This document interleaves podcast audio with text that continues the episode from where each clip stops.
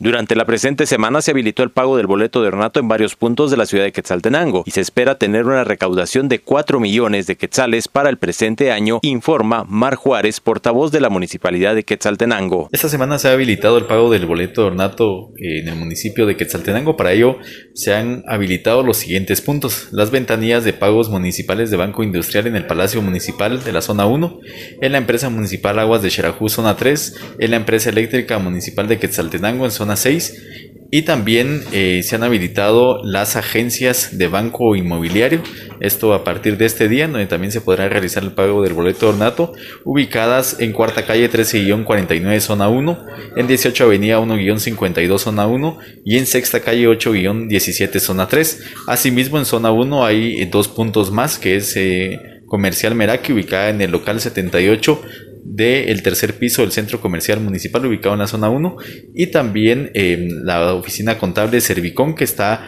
ubicada en la 12 Avenida 7-38 de la zona 1. En estos eh, puntos se podrá hacer efectivo el pago del boleto de ornato en los horarios eh, de atención en el caso de las ventanillas municipales de 8 a 5 de la tarde. Hasta el momento dentro del proceso también se tiene una meta establecida para poder eh, recaudarlo. Así es, la, la, meta de este año del 2023 es de 4 millones, que es lo que se busca recaudar a nivel del municipio, recordando que el boleto de ornato es una contribución y un aporte importante para el desarrollo de la ciudad que se ve luego redituado en los proyectos que se ejecutan en el municipio. No es la única fuente de ingresos, pero es una fuente de ingresos importante eh, que contribuye en ese sentido.